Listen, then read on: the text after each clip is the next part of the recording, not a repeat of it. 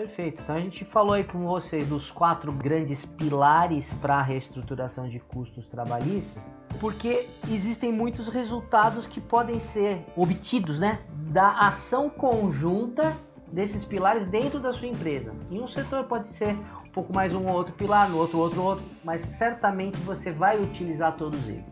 E o que, que se espera disso? Um pouco a gente já falou, né? No que diz respeito à empresa, a gente espera um aumento, uma rentabilidade e para o trabalhador também um aumento uma, da renda, porque ele vai ter mais oportunidades dentro do, da empresa para desenvolver as suas habilidades e ser recompensado por isso e por consequência a empresa ter a sua rentabilidade.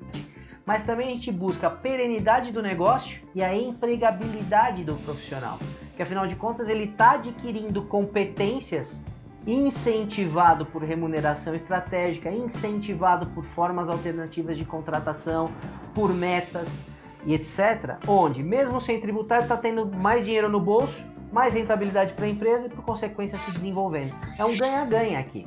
Necessariamente você precisa olhar os quatro pilares dentro da sua empresa.